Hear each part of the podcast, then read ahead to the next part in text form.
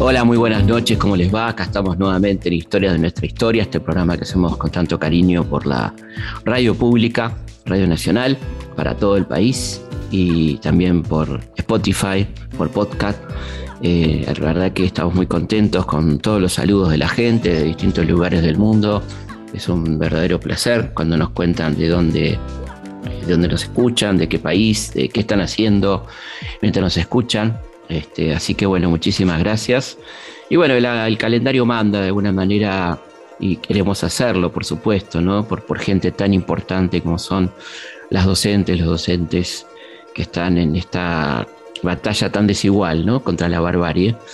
Que la barbarie no, no es la barbarie que decía Sarmiento, justamente de quien vamos a hablar bastante en el programa de hoy, en términos decimonónicos, esto que él entendía como la civilización y la barbarie, sino que la barbarie en estos días es el individualismo, la invitación al sálvese quien pueda, la meritocracia, ¿no? El que, el que le va mal es por culpa de él, bueno, todas esas cosas que nos van metiendo y que la educación tiene que ayudar, ¿no? A, poner en valor la importancia del conocimiento, la importancia de la sabiduría, la importancia de, tener una vocación y poder ejercerla. ¿eh?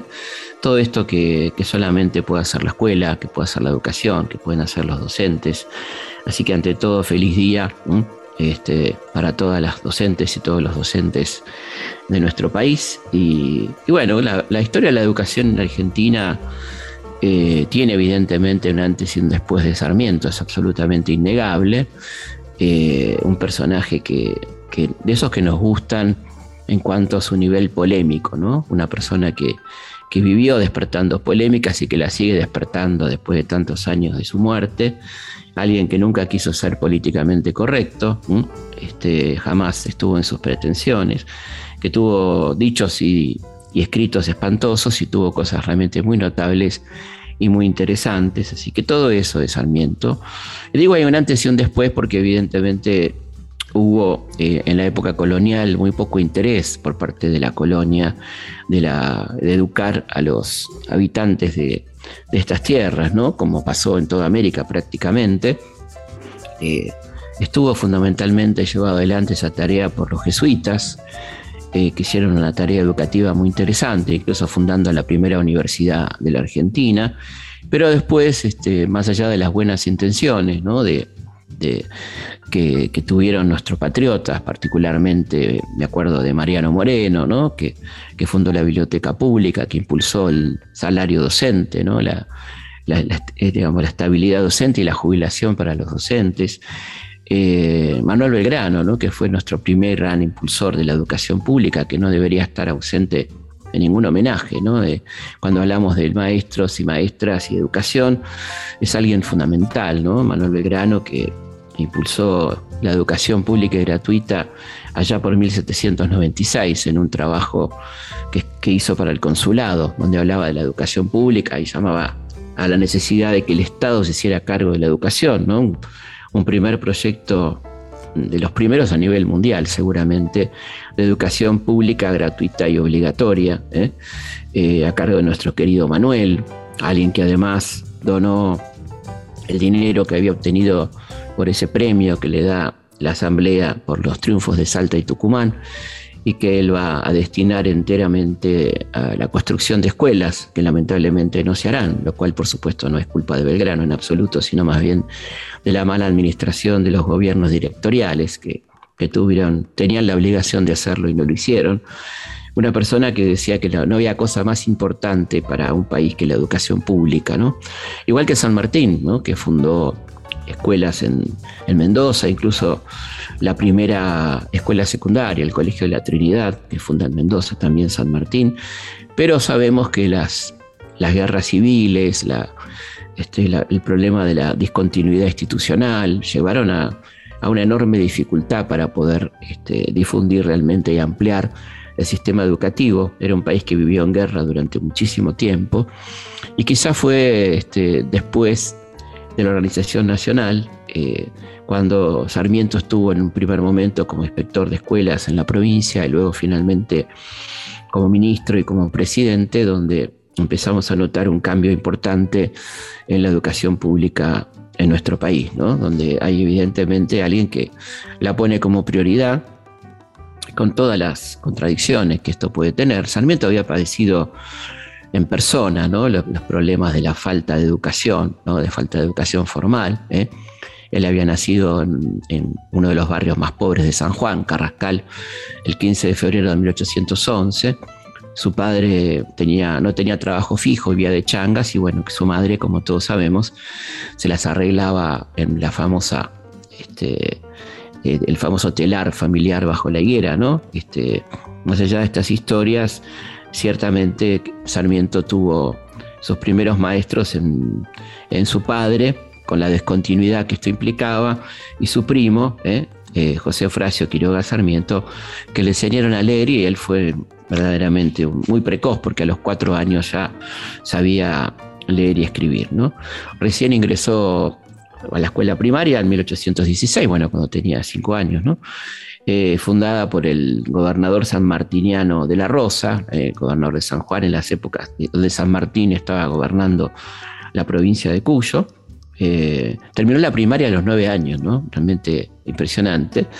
Y viajó con su papá a Córdoba para porque lo querían este, iniciar en la carrera sacerdotal, que estudiara ahí, se convirtiera en sacerdote, él no quiso.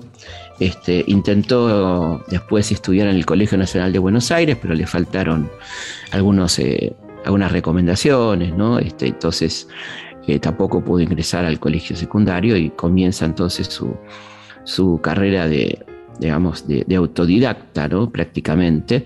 Él lo, cuenta en este, Recuerdos de Provincia, eh, cuando una tía llamada Ángela Salcedo le pide que se haga cargo de una tienda, y él cuenta en ese libro, entonces, Recuerdo de Provincia, la historia de Grecia la estudié de memoria y la de Roma enseguida.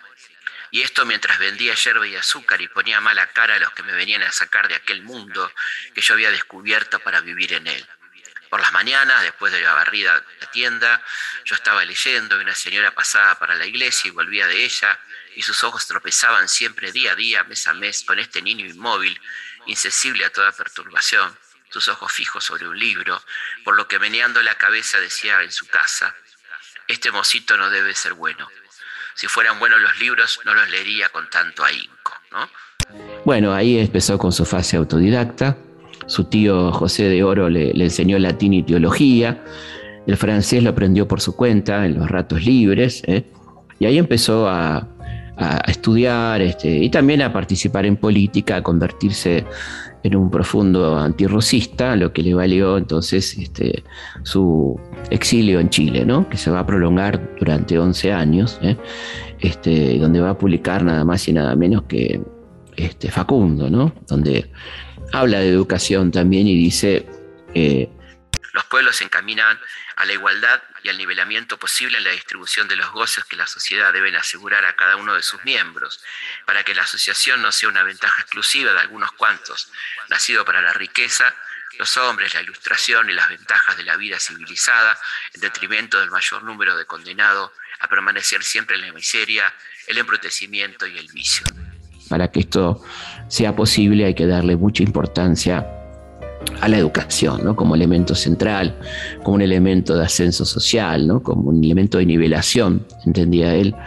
Y entre 1845 y 1848 el gobierno chileno, a través del ministro Montt, eh, lo envía a un largo viaje, este, del cual él va a escribir un libro exquisito, ¿no? que es Viajes, Viajes por Europa, África y América, eh, bueno, que porque va, este viaje va a estar financiado por el gobierno de Chile, que quiere que, estudie las, nuevas corrientes pedagógicas, cómo era la enseñanza en diferentes países, y ahí conoció Uruguay, Brasil, Francia, España, Austria, Argelia, Italia, Alemania, Suiza, Inglaterra, Estados Unidos, Panamá y Cuba y quedó entonces reflejado en este libro sus impresiones, su, contacto con, los Estados Unidos, y el, normalismo, esta forma de enseñanza, ¿no?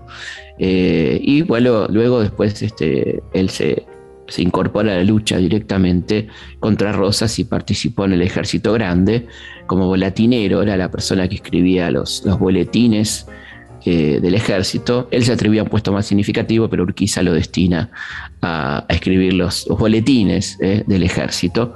Pero se da el gusto, a pesar de esto, de cuando el ejército entra en Buenos Aires y entra a la Casa de Rosas, de escribir el parte de la victoria, el boletín de la victoria, desde el escritorio del propio Rosas, ¿no? En la habitación de Rosas, que llamada al pie este, en estas cuestiones vengativas de la historia argentina, esa casa fue demolida absolutamente, ¿no? Perdimos un monumento histórico increíble. Se construyó el Parque 3 de Febrero, justamente el día de la derrota de Rosas, ¿no? Ese es el nombre 3 de Febrero. 3 de febrero del 52. Y donde estaba la cama de Rosas, se construyó el monumento a Sarmiento, ¿no? Este, toda una cuestión de, cierta perversión, ¿no? Eh, muy, de, muy de, la, historia argentina, como ustedes saben, pasó también con, con Lavalle y Dorrego, Eh, el monumento a Lavalle está en, en la que era el parque de artillería, que se comenzó a llamar Plaza Lavalle. Está en un lugar imposible de, no ver porque está en el medio de la calle Tucumán, ahí al costadito del Colón. Eh, es una columna, una columnata eh, al estilo francés, estilo romano, donde está Lavalle, y si uno no lo ve, se lo lleva puesto, así que es imposible no verlo a Lavalle. Lo curioso de esto es que mm, el monumento de Lavalle, Lavalle está mirando a la casa de los Dorrego, o sea, la, familia del, asesinado por él, ¿no? el famoso fusilamiento de Dorrego. Y el monumento de Dorrego está en un lugar este, prácticamente invisible, está en Viamonte y Suipacha, donde está el edificio de rentas. Es un monumento enorme, un hermoso monumento, pero que no te da la perspectiva para verlo. La gente pasa y no lo ve a la altura de los ojos de la gente, está la base del monumento y poca gente se detiene primero a ver qué hay segundo a enterarse quién es esa persona que está no casualmente puesta en un lugar invisible de Buenos Aires mientras su asesino y verdugo Lavalle está puesto en un lugar imposible de no ver, hasta por cuestiones de seguridad personal, ¿no? Este, seguridad vial, podemos decir. Bueno, volviendo a, Sarmiento, se, este, una vez este, producido la, separación del gobierno de Buenos Aires con el gobierno de la Confederación, en la cual Sarmiento tiene mucho que ver. Tiene mucho que ver, fíjense ustedes, en una revolución que se produce justamente un 11 de septiembre del año 1852. 11 de septiembre es una fecha que tiene, seguimos con las llamadas al pie, pero sé que a ustedes les gustan, que tiene muchas connotaciones, ¿no? Esta quizá la menos conocida, 11 eh, de septiembre del 52 es el momento en que los porteños dan un golpe de Estado contra Urquiza, que había asumido el poder después del pacto de San José de Flores, eh, poder nacional, provisorio, dan un golpe, separan a la provincia de Buenos Aires eh, del resto del país. Sarmiento tiene mucho que ver con este golpe, insisto. Y la Plaza 11, que todos conocemos como Plaza 11, es un homenaje a este 11 de septiembre, a este movimiento cívico-militar que derrocó al presidente provisional Urquiza. ¿no? Eh, bueno, a partir de esa separación, el gobierno de Buenos Aires lo nombra a Sarmiento inspector de escuelas, ¿eh? este, y hace una obra interesante, empieza a escribir los anales de la educación común con una notable colaboradora, una gran mujer de la educación pública en Argentina, que Juana Manso, una, heroína, realmente una mujer que tuvo que luchar mucho para poder hacer su tarea, por el simple hecho de ser mujer, ¿no es cierto? ¿Mm? Y hay una anécdota muy linda este, de, Sarmiento en sus funciones de inspector de escuelas, director del departamento de escuelas, cuando llega a un colegio eh, eh, cumpliendo sus funciones y quiere ver una clase de un maestro y comprueba que los alumnos eran buenos en geografía, historia y matemática, pero muy flojos en gramática, y se lo hace saber al maestro, ¿no? Y este, el maestro asombrado le dice, no creo que sean importantes los signos de puntuación, ¿no? Sarmiento dice que no, le daré un ejemplo. Tomó una tiza y escribió en el pizarrón. El maestro, coma, tomó una tiza y escribió en el pizarrón. El maestro dice, coma, el inspector es un ignorante. Yo nunca diría eso de usted, señor Sarmiento. Pues yo sí, dijo tomando una tiza y cambiando el lugar las comas, y la frase quedó así.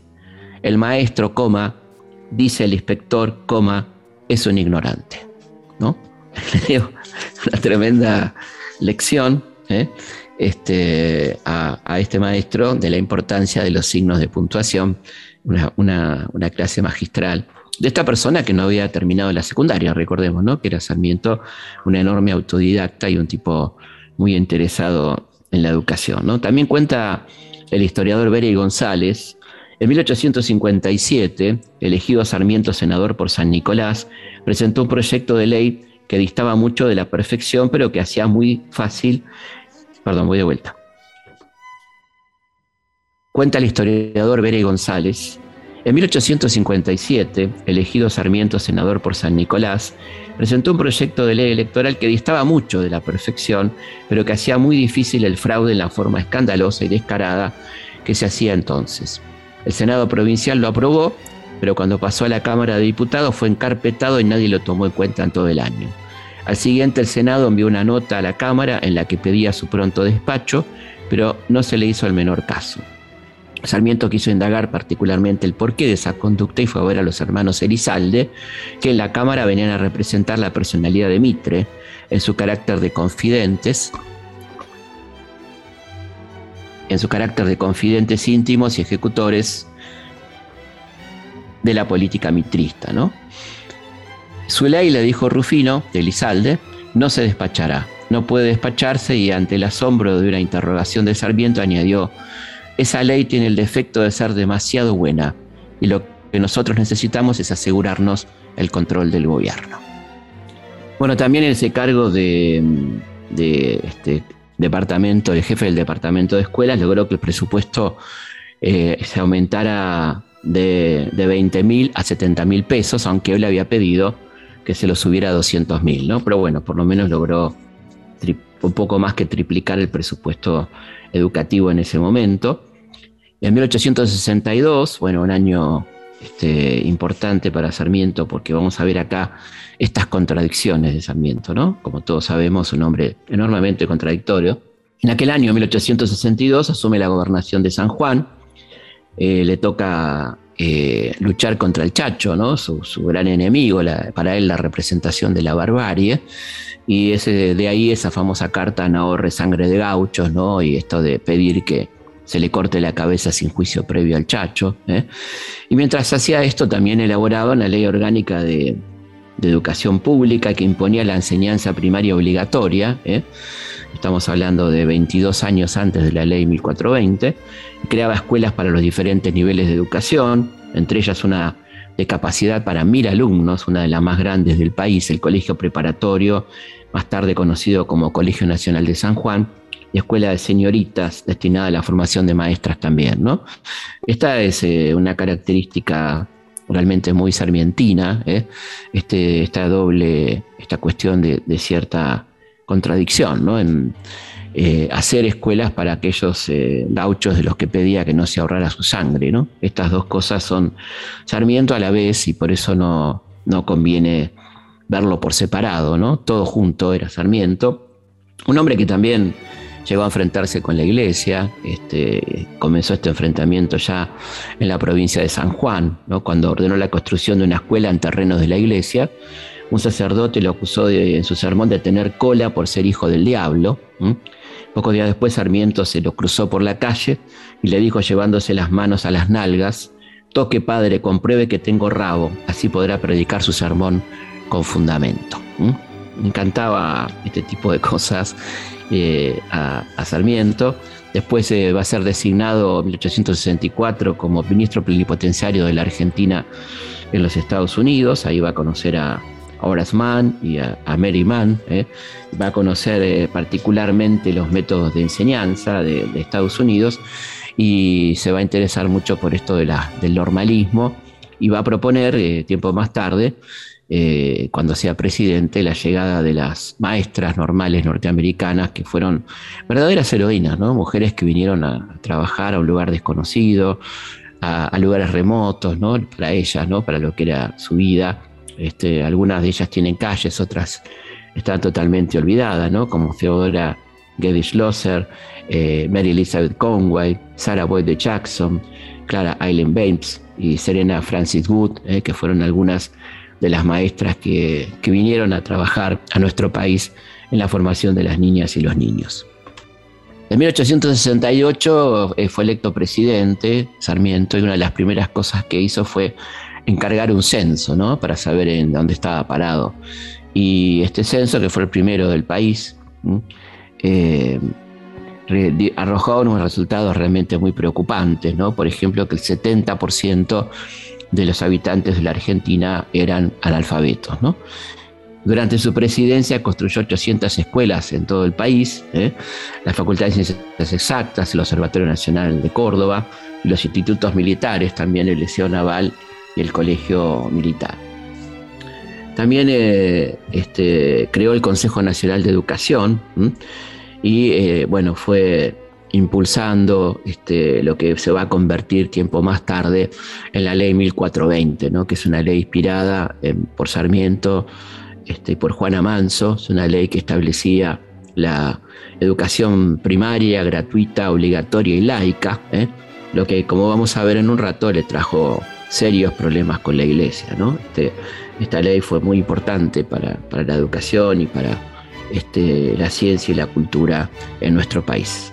Vamos a una pausa y seguimos aquí en Historias de nuestra historia. Felipe Piña hace Historias de nuestra historia por Nacional AM870, la radio pública. Los hechos, los lugares, los personajes son muchos.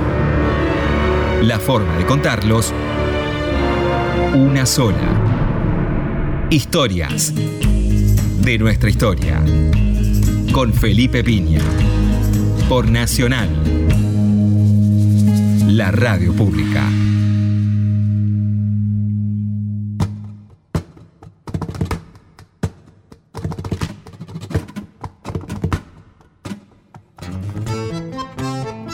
Seguimos en Historia de nuestra historia, eh, este programa dedicado a las maestras, los maestros, las maestres en este día tan particular.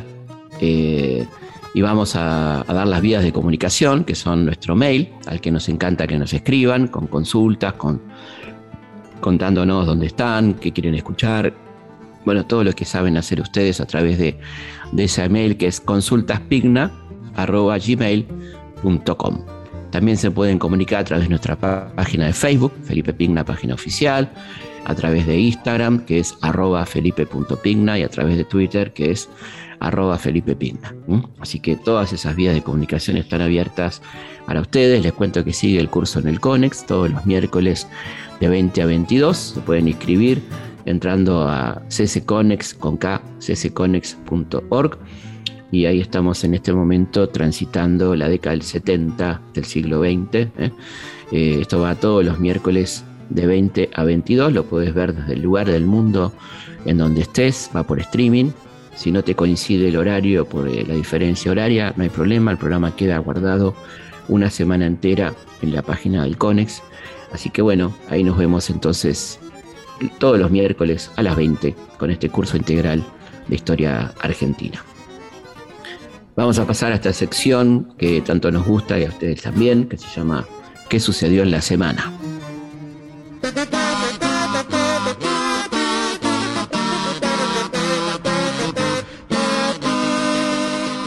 ¿Qué sucedió en la semana? ¿Eh?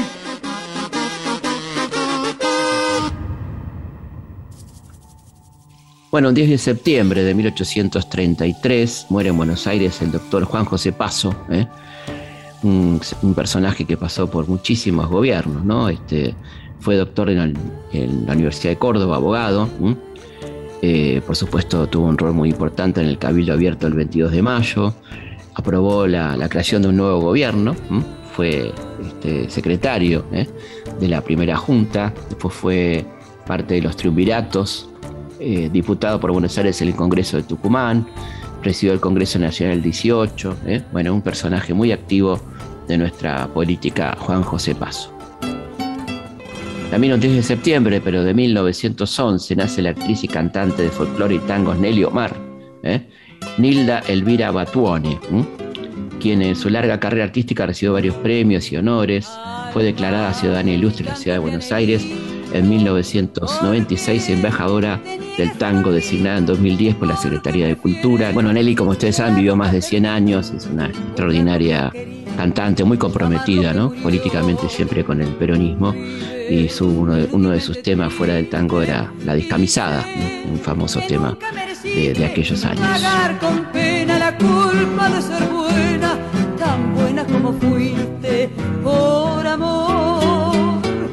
El 10 de septiembre de 1945 nace en el pueblo puertorriqueño de Lares el músico cantautor José Feliciano. José Monserrate Feliciano García grabó más de 600 canciones y vendió más de 50 millones de discos. A mi lado, hablemos un momento. Tengo algo que decirte que tú debes saber. Es cierto que te amaba. También el 10 de septiembre, pero de 1975, la banda de rock estadounidense Kiss lanza Alive, ¿eh? su primer disco de un recital en vivo que lo llevaría a la fama mundial.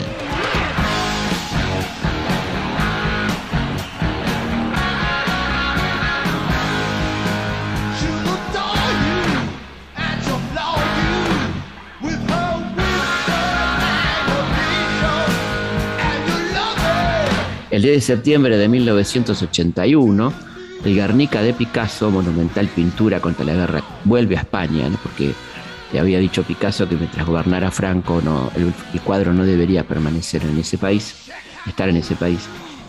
En 1939 la obra fue enviada a Nueva York, en cuyo Museo de Arte Moderno permaneció de acuerdo a los expresos deseos del artista hasta que la democracia retornase a su país. ¿no? Hoy se encuentra en el Museo Reina Sofía, ¿no? ocupa un lugar destacadísimo. Es muy lindo verlo, gigantesco, tiene el tamaño de un arco de fútbol. Y a los costados están los ensayos, ¿no? parte de la, preparación de la obra. Es realmente fascinante, lo pueden ver en YouTube. Esto está, o si pueden pasar por Reina Sofía, mejor todavía. Pero bueno, si no pueden viajar, este, ahí lo tienen en, YouTube. Está, hay mucho documental sobre el Guernica, sumamente interesante que recordemos conmemora la masacre perpetrada por la aviación alemana durante la guerra civil contra la ciudad vasca de, Guernica. ¿no? En 2006, un 10 de septiembre, el piloto alemán de automovilismo Michael Schumacher, el más laureado de la historia de Fórmula 1 por haber ganado siete campeonatos, ¿no? pasando dos más que nuestro querido Juan Manuel Fangio. Un 11 de septiembre, como estamos contando, es el día del maestro y moría en Asunción Domingo Faustino Sarmiento. ¿no?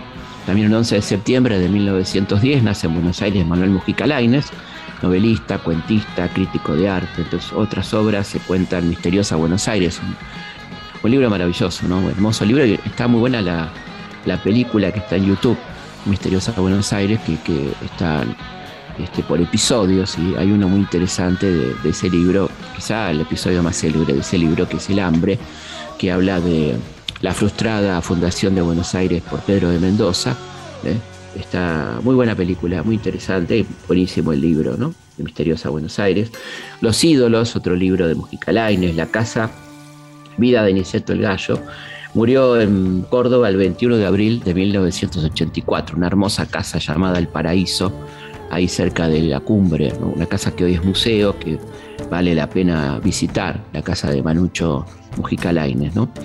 El 11 de septiembre de 1940 nace en la ciudad de Newark, New Jersey, el guionista y director de cine Brian De Palma, ganador de un premio al Festival de Cine de Venecia, quien lleva filmadas 31 películas, entre ellas Scarface, Carrie y Los Intocables, entre otras notables eh, películas.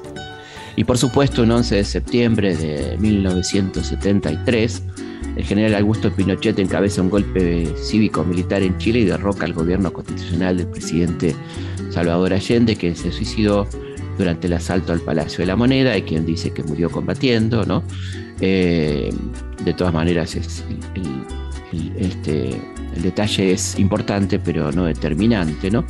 Claramente su muerte no se hubiera producido si no se producía este golpe y el ataque salvaje al Palacio de la Moneda, o sea que la responsabilidad de la muerte de Allende es absolutamente de los golpistas y por supuesto del gobierno de los Estados Unidos que tanto tuvo que ver con este golpe. ¿no? Usted sabe que es un golpe que está eh, monitoreado personalmente por el presidente Nixon y su este, secretario de Estado, Henry Kissinger, ¿eh?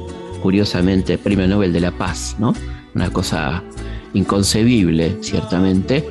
Eh, afortunadamente se fueron desclasificando los archivos y bueno, van apareciendo cada vez con más claridad este, la responsabilidad directa del gobierno de Estados Unidos en el golpe de Chile, lo cual, por supuesto, lo cual no disculpa nada a, este, la derecha chilena, a Pinochet, a todos los que tuvieron que ver con la mano de obra ¿no? directa.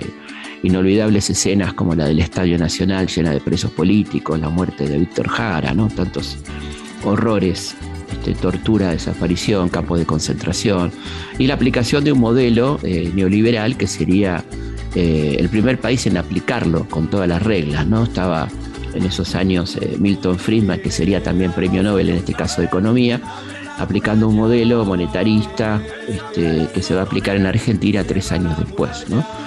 Para la aplicación de ese modelo, por supuesto, hacía falta un nivel de represión elevado, que fue lo que se hizo tanto en Chile como en Argentina. Yo les digo a ustedes, compañeros, compañeros de tantos años, pero digo con calma, con absoluta tranquilidad. Yo no tengo pasta de apóstol, ni tengo pata de Mesías. No tengo condiciones de mártir.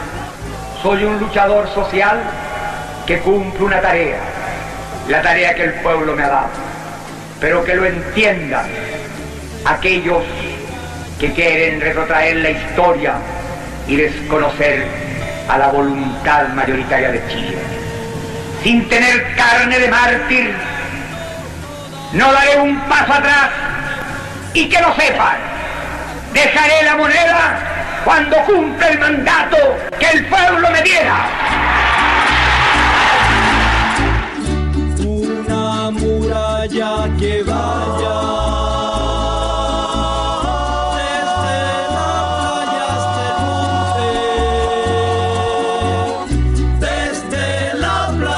También un 11 de septiembre de 2001 se produce el mayor atentado terrorista dentro de los Estados Unidos, cuando aviones de pasajeros que habían sido secuestrados se estrellaron contra las torres gemelas del World Trade Center de Nueva York este, y contra el Pentágono en Washington.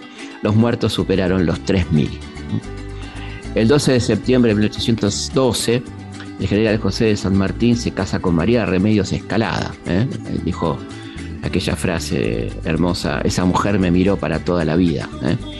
También un 12 de septiembre, pero del año 1821, bajo el impulso de Bernardino Rivadavia, el gobierno unitario de Martín Rodríguez suprime por decreto la Gaceta de Buenos Aires, ¿eh? aquel diario, primer órgano patriótico, el primer órgano de la revolución, fundado nada más y nada menos que por Mariano Moreno el 7 de junio de 1810, bueno, suprimido por Bernardino Rivadavia en 1821. Un 12 de septiembre de 1822 nace en San Isidro el político Antonio Francisco Cafiero, ¿eh? histórico dirigente del Partido Justicialista, ministro de Comercio Exterior durante el segundo gobierno de Perón, el ministro más joven, uno de los ministros más jóvenes de la historia, y gobernador de la provincia entre 1987 y 1991, bueno, senador durante muchos años, un, personaje clave de la política argentina contemporánea. El 12 de septiembre de 1959, la cadena de televisión estadounidense NBC emite en Nueva York el primer capítulo de la popular serie que ahí estás escuchando, el sonido inconfundible, Bonanza, que se mantendrá en las pantallas de los Estados Unidos hasta 1973. ¿Quién no vio Bonanza, no? Porque aparte los que son más jóvenes la siguen pasando, la siguieron pasando, así que no es una cuestión de edad nada más, ¿no? Un 12 de septiembre de 1992 capturan en Lima, Perú, a Ismael Guzmán, líder de la banda terrorista Sendero Luminoso, que había sido fundado en 1978. En 1992 muere el actor estadounidense de cine y teatro Anthony Perkins, quien alcanzó la fama al interpretar al asesino serial de Norman Bates ¿eh? en la célebre película Psicosis del director británico Alfred Hitchcock, ¿no? el famoso portador del cuchillo, bueno, no, al que no la vio no la voy a espolear. Pero sí les recomiendo eh, Bates Motel, una serie que está, estaba por lo menos en Netflix, pero que van mutando, ¿no? No sé si sigue estando. Eh, una gran serie que es la precuela de Psicosis. O sea, ¿qué pasó antes de la, del famoso asesinato y de, todo lo que va a ocurrir en Psicosis? ¿no? Eh, muy buena la serie, este, Bates Motel, eh, y está buena antes de ver Psicosis, este, muy bueno ver Bates Motel. Un 12 de septiembre de 2003 muere en la ciudad de Nashville, Tennessee, Estados Unidos, a la de 71 años, el cantante, un grosso realmente, compositor, ahí lo escuchás, estadounidense, Johnny Cash, ¿eh? uno de los más grandes referentes de la música country de mayor influencia del siglo XX, un tipo con posturas políticas radicales, como se dice en los Estados Unidos, comprometido con causas nobles, eh, un gran personaje de la música de los Estados Unidos. Un 13 de septiembre de 1806 se crea el regimiento de patricios. Cornelio Saavedra y Esteban Romero fueron proclamados jefes del regimiento, en el marco, por supuesto, de las invasiones inglesas, ¿no es cierto? El 13 de septiembre de 1810, la primera junta crea en Buenos Aires la Biblioteca Pública, ¿eh? por iniciativa de Mariano Moreno, secretario de Gobierno Autónomo de España, surgido de la Revolución del 25 de mayo de 1810, en el Virreinato del Río de la Plata con el correr de los años, esa iniciativa se convertirá eh, en, la actual Biblioteca Nacional Mariano Moreno, que estuvo muchísimos años en la calle México, un edificio hermoso, donde estuvo Borges, que tenía su casa, ¿no? No, es que vivía ahí, pero tenía la casa del director. Eh, y luego pasó este, en los 90 al edificio hecho por Florindo Testa de la actual Biblioteca Nacional, eh, en el lugar donde estaba la quinta presidencial el lugar este, donde estaba la quinta, donde vivieron Perón y Evita y donde murió Evita. ¿no?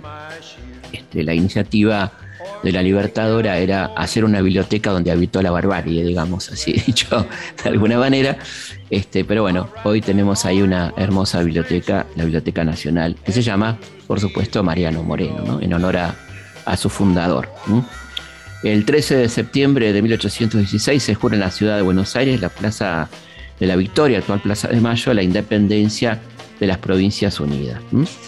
Y el 13 de septiembre de 1908 nace en el barrio porteño de Barracas el exfutbolista, entrenador Carlos Peuchele, subcampeón del mundo con la selección argentina en Uruguay en 1930. ¿eh? Como director técnico y dio la máquina de River. Este, en los años 40, a lo largo de su carrera como delantero, jugó 320 partidos y convirtió 113 goles.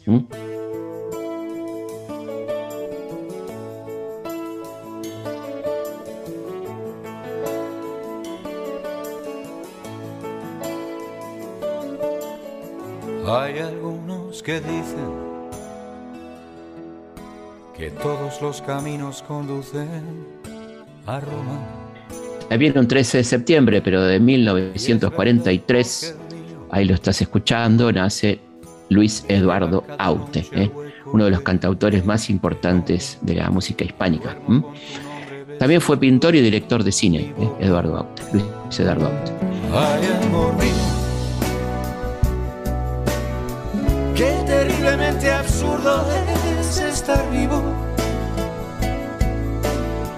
Sin el alma de tu cuerpo, sin tu latido. Sin tu latido. Un 13 de septiembre de 1993, unos 30.000 hinchas asisten en el Coloso del Parque en Rosario al primer entrenamiento de Diego Maradona en Newell's, ¿eh? este, que había contratado al astro transferido por el Sevilla español. Maradona, que regresaba al cabo de 11 años de Europa, solo jugó 5 partidos oficiales en Newell's Old Boys. Es el Día del Chocolate, el 13 de septiembre. Se celebra el Día Internacional del Chocolate, festividad surgida en Francia. Ustedes se preguntarán por qué, yo también. ¿eh? festividad surgida en Francia en 1995. Festividad en conmemoración del natalicio del escritor británico Roald Dahl autor de Charlie y la fábrica de chocolates. Qué linda película, ¿no? Llevada al cine en 2005 por Tim Burton. Esto la verdad que lo desconocía completamente, supongo que ustedes también. Pero bueno, disfrútense de un rico chocolate, ¿no? Aprovechemos el 13 de septiembre para comer un rico chocolate. El 14 de septiembre de 1321 muere el poeta y prosista italiano Dante Alighieri. ¿eh? Entre sus obras se encuentran Vida Nueva, La Divina Comedia, había nacido en Florencia, Italia, en 1265. Ustedes saben que Barolo quiso eh, hacer en la, en la cúpula del Palacio Barolo la tumba del Dante, ¿no? Y si ustedes recorren el edificio, que es una visita guiada que les recomiendo mucho cuando anden por Buenos Aires, está lleno de frases del Dante, simbología de la Divina Comedia. Y este lugar iba a ser la tumba del Dante porque esta persona estaba muy preocupada, Barolo, por que, haya otra guerra mundial y se pierda la tumba de, del Dante, ¿no? El padre de la lengua italiana, como se le dice. El 14 de septiembre de 1519, Carlos V, rey de España, emperador de Alemania, decreta la incorporación de la América Española a la corona de Castilla. Así como, como así, el tipo dijo, bueno, ahora, ahora son míos todo, todo el continente entero, ¿no? Sin mucha vuelta. El 14 de septiembre de 1816, el coronel Manuel Asensio Padilla, tras salvar la vida de su mujer Juana Zurduy, fue alcanzado por el coronel realista Javier Aguilera en el Villar, Alto Perú, quien lo decapita y exhibe como trofeo su cabeza.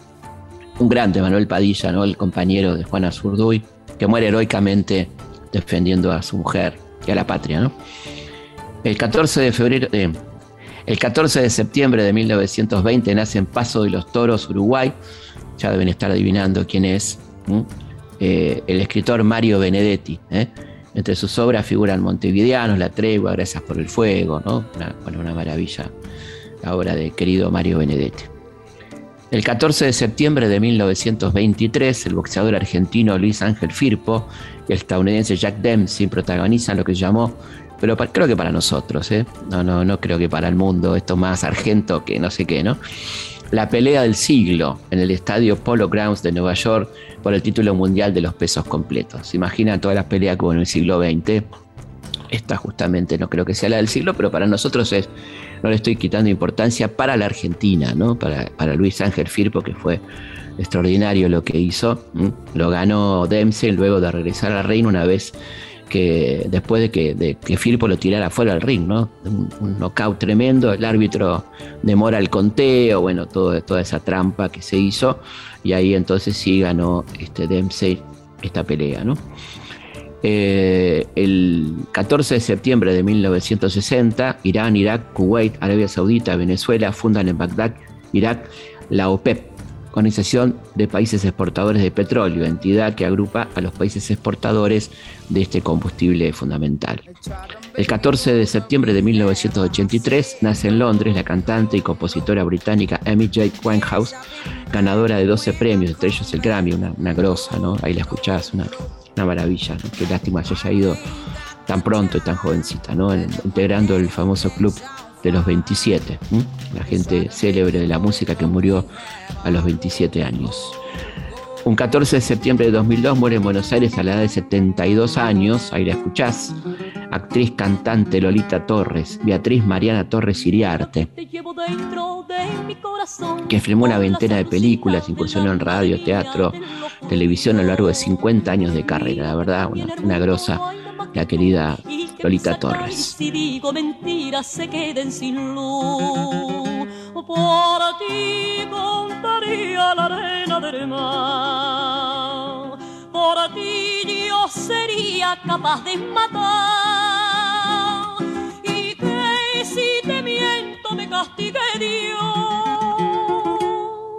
con las manos sobre el Evangelio, te lo juro yo. Un 15 de septiembre de 1890 nace en el pueblo inglés de Torquay la escritora y dramaturga británica Agatha Christie, Agatha Mary Clarissa Miller, quien se especializó en novelas policiales, bueno, la cantidad de obras extraordinarias ¿no? de, de Agatha, una, que maneja el suspenso de una manera increíble.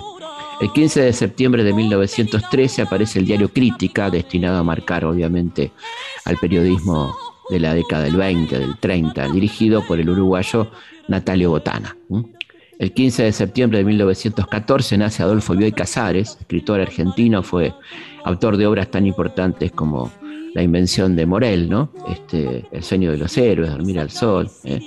Bueno, todas estas obras. Y murió en Buenos Aires el 8 de marzo de 1999. El 15 de septiembre de 2006 muere en Florencia, Italia, la periodista y escritora Oriana Falacci, la primera mujer italiana en ser corresponsal de guerra. Acá se hizo famosa por un célebre reportaje que le hizo a Galtieri en plena dictadura, ¿no? Fue un reportaje muy interesante.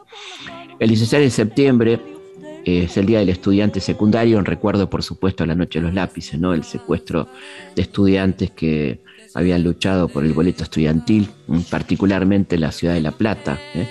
Eh, pero no solamente por eso, sino por estar comprometidos políticamente, por eso fueron secuestrados, torturados y asesinados la mayoría de ellos, ¿no? aunque hay tres sobrevivientes, como ustedes saben, que afortunadamente quedaron para contar con ese compromiso de por vida, ¿no? para contar lo que pasó allí. Me llevan abajo al, al otro piso y había un oficial del ejército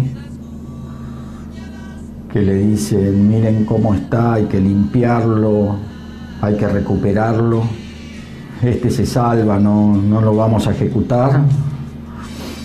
Me, sacan, ahí sí, la, la, cinta me tiran. El oficial dice, miren cómo tiene los ojos, porque estaban todos llagados, las marcas. Y cuando yo vuelvo,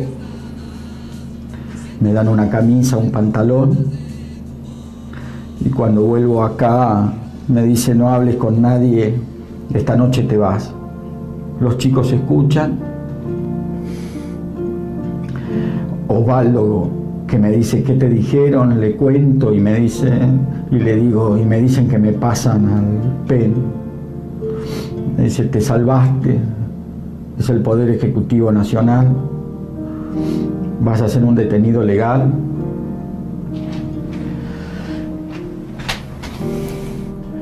los chicos escuchan y se ponen contentos. Me empiezan a decir que vaya a la casa, que les avise a la mamá, al papá, Claudia deja de hablarme. La escucho que llora. Del otro lado, me vienen a buscar. Ella empieza a gritar junto con todos los chicos, no nos olvides.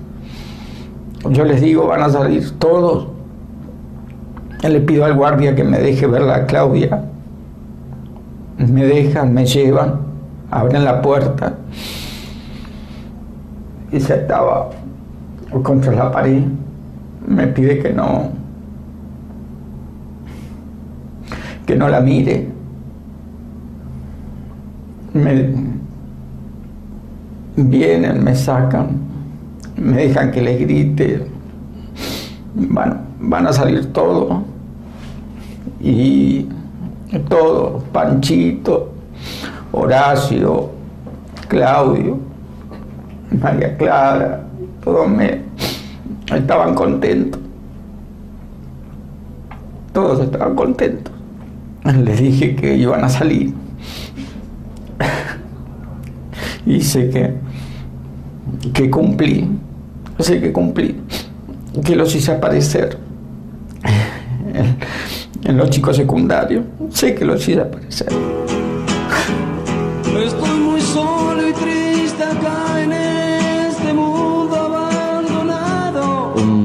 16 de septiembre del año 1945 nace en la ciudad bonaerense de Caseros el músico cantautor José Alberto Iglesias, popularmente conocido como Tanguito, figura clave de los inicios del rock nacional, coautor junto a Lito Nevia de La Balsa. ¿eh? Un 16 de septiembre de 1955, como todos sabemos, el general Eduardo Leonardo encabeza el golpe de Estado contra Juan Domingo Perón, que se dio a sí mismo el nombre de Revolución Libertadora. Y un 16 de septiembre de 1973 muere asesinado por la dictadura de Augusto Pinochet el músico Víctor Jara en el Estadio Nacional, ¿eh? el representante de la nueva canción chilena. Ahí lo estás escuchando. Eh, bueno, fue horriblemente torturado, le, destrozaron las manos, ¿no? Bueno, toda una cosa espantosa. Y cuentan que Víctor siguió cantando hasta, hasta último momento, ¿no? Una, una de las muestras de lo que es la barbarie, ¿no? Yo no canto por cantar ni por tener buena voz. Canto porque la guitarra tiene sentido y razón. Eh, un, también un 16 de septiembre de 1973 dirigido por César Luis Menotti, el Atlético Huracán, obtiene su primer campeonato al conquistar el torneo metropolitano 1973 con su equipo en el que se destacaba Miguel Brindisi, René Hauseman y Carlos Babington. Un 16 de septiembre de 1980 muere el psicólogo, lógico, pedagogo suizo Jean Piaget. Se había destacado a investigar sobre las etapas de desarrollo intelectual infantil, un hombre clave de la psicología moderna. Y también el 16 de septiembre, pero de 1984, con la camiseta del Napoli, debuta en la Liga Italiana Primera División el astro argentino Diego Armando Maradona, en partido que su equipo perdió 3 a 1 en visita al Elas Verona. Quiero convertirme en el ídolo de los pibes pobres de Nápoles porque son como yo era cuando era pibe. Declaró el jugador por entonces eh, de 23 años. ¿eh? Bueno, y ahí nació otra leyenda más de Diego. Historias de nuestra historia, con Felipe Piña, por Nacional, la radio pública. Te contábamos que durante la presidencia de Roca, Sarmiento ejerció el cargo de superintendente general de escuelas del Consejo Nacional de Educación y allí fue que promovió la sanción de la ley 1420 que establecía la enseñanza primaria, gratuita, obligatoria, gradual y laica. Esto trajo eh, este, un, problema serio con la Iglesia Católica. Sarmiento la defendió a muerte. Esta ley fue sancionada en el año 1884. El Vaticano consideró que la ley formaba parte de una campaña de desprestigio llevada adelante por, la prensa atea. Este, le exigió explicaciones al gobierno de Roca este, y Roca les contestó dándole los pasaportes al nuncio apostólico y se rompieron las relaciones con el Vaticano. ¿no? Fue, fíjense la gravedad de la situación que recién se va a restablecer en el año 1900.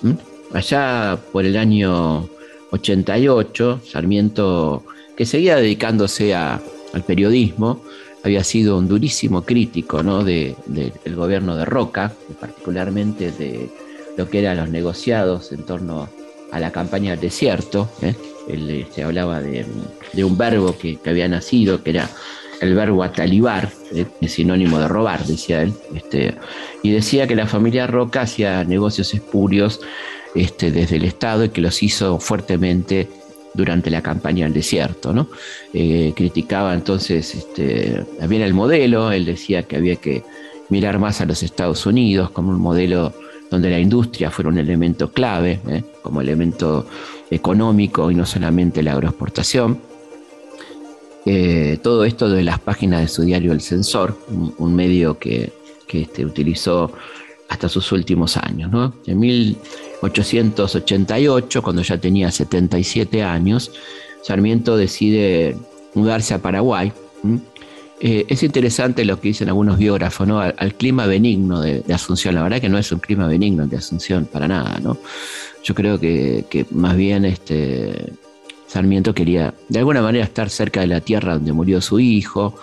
Este, tenía amigos en Paraguay, ¿no? Bueno, y se, y se muda Asunción, también alejarse un poco de lo que era la política, cierta ingratitud que sufría su persona, que siempre estaba puesta en cuestión, a decir verdad por él mismo, ¿no? él se metía en los propios este, este, líos de los cuales después le costaba salir, eh, y estando este, en Paraguay invita a su novia, la joven este, Aurelia Vélez, eh, la hija de Dalmacio Vélez Arfe, el autor del Código Civil, aunque ya tenía un, noviazgo largo, este, por supuesto con conocimiento de la familia, ¿no? Incluso eh, recordarán ustedes que mm, yéndola a visitar es cuando sufre el atentado, ¿no? Cuando está yendo a visitar a, una cena familiar de la familia Vélez Arfiel es cuando sufre el atentado y queda sordo para siempre. Un atentado fallido llevado adelante por dos italianos que, eran sicarios de, de López Jordán este, queda sordo para siempre, ¿no?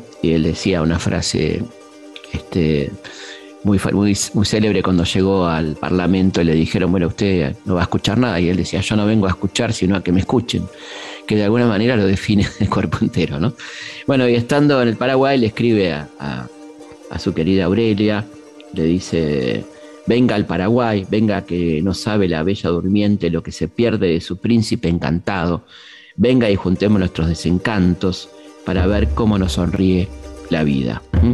Aurelia viajó al Paraguay, efectivamente, la acompañó durante esos meses, pero tuvo que viajar a Buenos Aires por un tema familiar a principios de septiembre, y Sarmiento murió en soledad el 11 de septiembre de 1888. De acuerdo a su última voluntad, su ataúd fue cubierto por las banderas de Argentina, Chile, Uruguay y Paraguay y trasladado a Buenos Aires y como ustedes saben su, este, cuerpo está en el cementerio de la Recoleta. Bueno, hasta acá llegamos, espero que lo hayan disfrutado.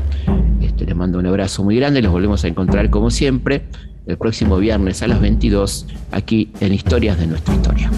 Historias de nuestra historia. Conducción, Felipe Piña. Producción, Cecilia Musioli. Archivo, Mariano Faín. Edición, Martín Mesuti. en flor, aventura o sueño, solitaria el viento de Jujuy